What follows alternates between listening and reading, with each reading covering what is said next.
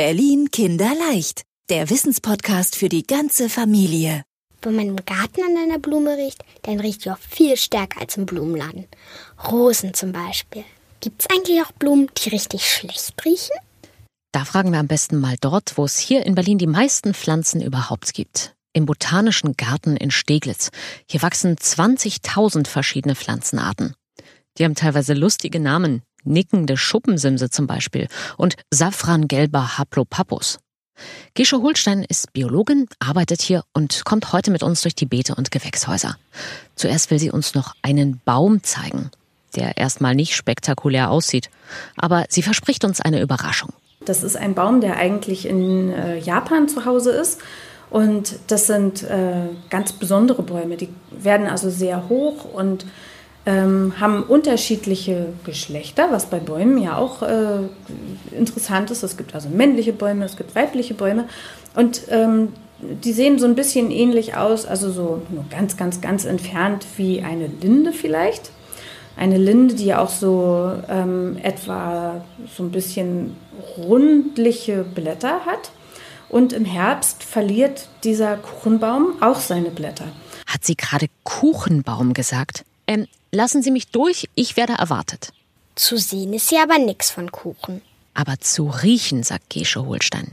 Zumindest bald. In dem Moment, äh, wo die Blätter auf dem Boden landen, fängt äh, ein ja, Zersetzungsprozess an, sodass die Blätter in, ja, eigentlich auf dem Weg dahin sind, äh, wieder neue Erde zu werden. Und dann passiert das, was dem Baum den Namen Kuchenbaum eingebracht hat. Ein unglaublich faszinierend toller Geruch wird aus diesen Blättern nämlich freigegeben. Der erinnert so, als wenn ich gerade die Ofenklappe aufmache und ein frisch gebackener Kuchen mit geschmolzener Butter und Zucker, also Karamell und Vanilleduft, kommt aus diesen Blättern hervor. Und das ist also, als wenn kandierte Mandeln gerade genau vor mir liegen. Wenn ihr das demnächst im Spätsommer oder Herbst mal riechen wollt, jeder Mitarbeiter im Botanischen Garten kann euch sagen, wo ihr den Kuchenbaum findet. Aber nehmt am besten einen Tag, wenn es gerade geregnet hat. Ähm, die Feuchtigkeit begünstigt nämlich diesen Zersetzungsprozess und hilft, äh, den schönen Duft in der Luft zu transportieren. Also das heißt, mit, diesen, mit dieser Feuchtigkeit kommt dann auch der leckere Geruch in unserer Nase an. Ist ja spannend, dass sie gar nicht die Blüten duften, sondern die Blätter. Stimmt, die Blüten am Kuchenbaum sind nämlich mini klein und riechen nach nix. Und während wir uns auf den Weg machen, wir wollen ja eine Pflanze finden, die eben nicht gut duftet, so wie der Kuchenbaum. Also unterwegs lernen wir von Gesche Holstein, Pflanzen produzieren Gerüche nicht ohne Grund. Die haben immer ein Ziel. Sie wollen irgendwen oder irgendwas anlocken, was sie bestäubt. Also was der Pflanzenart bei der Verbreitung der Pollen hilft. Rosen zum Beispiel stecken richtig viel Energie in ihren Duft. Sie machen das, um Bienen anzulocken, damit diese die Blüte bestäuben. Jetzt sind wir endlich bei der Pflanze, die ist geruchstechnisch echt so das Gegenteil von Kuchenbaum und Rosen.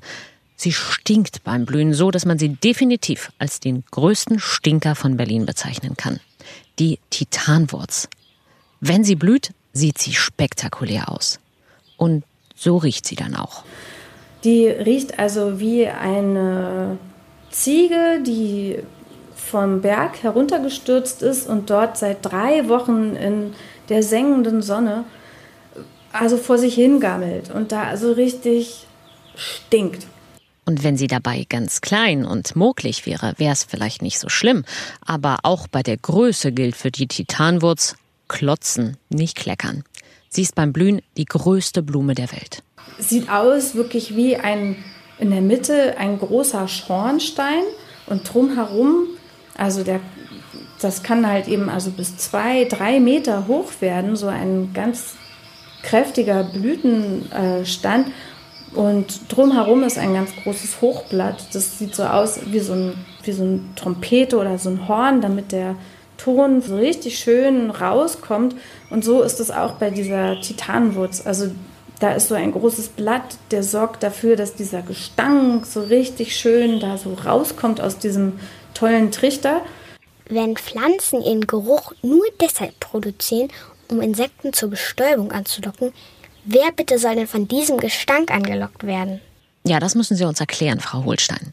Diese Titanenwurz ist eine Pflanze, die in Indonesien auf der Insel Sumatra zu Hause ist, dort im Regenwald. Und sie macht mit diesem unglaublich phänomenalen Gestank so auf sich aufmerksam, dass nämlich die, die zur Bestäubung wichtig sind, sofort hinfliegen. Und das sind nämlich Aasfliegen. Oh, die mögen ja bekanntlich Gestank.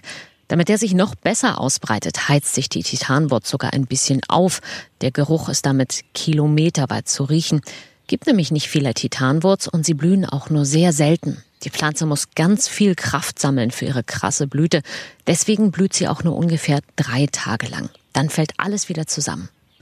Also, wenn sie blüht, kommt's drauf an. Da muss es klappen. Hier in Berlin hat die Titanwurz 2016 geblüht. Da sind richtig viele Leute zum Fotografieren und Staunen gekommen.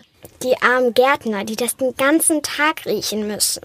Echt mal. Gesche Holstein findet allerdings, nach einer Weile gewöhnt man sich an den Geruch. Hab allerdings schon auch gemerkt, dass also meine Kleidung dann auch ein bisschen den Geruch angenommen hat. Als ich dann wieder aus dem Gewächshaus rausgegangen bin, habe ich dann schon ein bisschen auch gestunken. Ähm, und wie nochmal, Frau Holstein? Also so wirklich richtig nach totem Tier, nach Leiche und ähm, vielleicht auch richtig vergammelten Kohl, schlechten Käse und Stinkefüßen. Herrlich. Heute ist davon zum Glück nichts zu riechen. Aber wenn es doch mal wieder soweit ist, dann kommen wir definitiv gucken und schnuppern und staunen. Zur Erholung gehen wir dann hinterher wieder zum Kuchenbaum. Berlin Kinderleicht, der Wissenspodcast für die ganze Familie.